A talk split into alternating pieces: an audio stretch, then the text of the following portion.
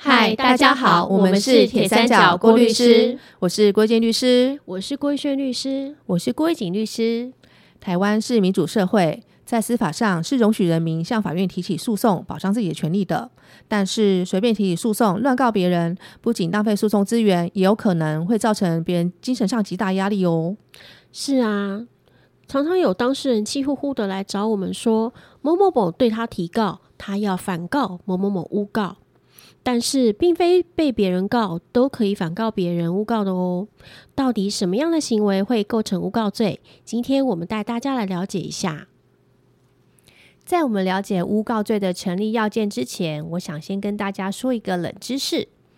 听到诬告罪啊，相信很多人会认为诬告罪是在保护人民私生活的安宁。但其实除了这个之外，诬告罪最主要的是在保护国家审判权妥适公正的运作，诶，算是侵害国家法益的犯罪哦。是的，关于诬告罪的成立要件，需要最先说明的是，诬告罪的“告”这个字指的是刑事的提告，不管是向地检署提告诉、告发，还是向法院提自诉，只要是以虚伪事实提告，想让被害人被处以刑事处分。或者是行政惩戒的，都是诬告罪当中所指的告。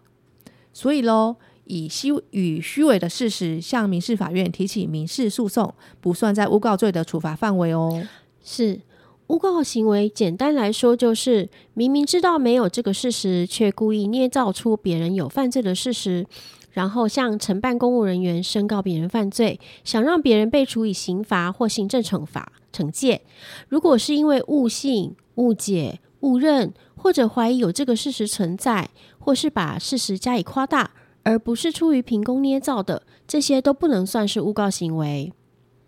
诬告罪除了刚所说的客观上的要件，还有主观的要件，那就是行为人必须是故意捏造虚伪的事实，知道自己是在做不法的诬告行为，而且有借由诬告的行为使他人受刑事处分或行政惩戒的意图。如果行为人不具有这样的故意和意图，就不会构成诬告罪。嗯，另外我再补充几个小重点：第一，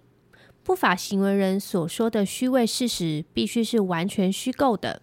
但是并不限于内容必须全部虚构，只要一部分是完全虚构的，就算是诬告罪的范畴。第二。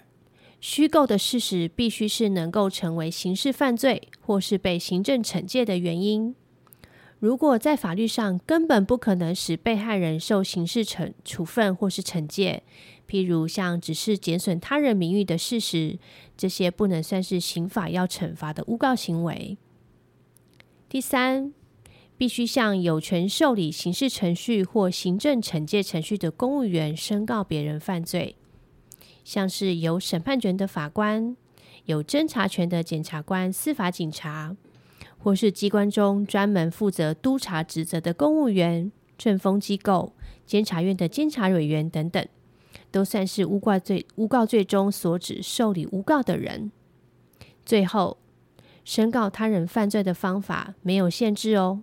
不管是告诉、告发、自诉、报告或是陈情都可以。申告的时候也不一定要具名，匿名申告也算是诬告罪的范畴哦。透过我们刚刚的说明，大家应该可以了解，被告的人就算最后获得不起诉处分或是无罪判决，也不代表提告的人就当然会成立诬告罪哦。诬告罪的话题我们就先聊到这里，希望大家对诬告罪有多了一些的了认识与了解。我们是铁三角，我们是郭律师。我们是三姐妹，与您聊人生，聊聊有趣的事情，聊聊生活中的法律。我们下次见，拜拜。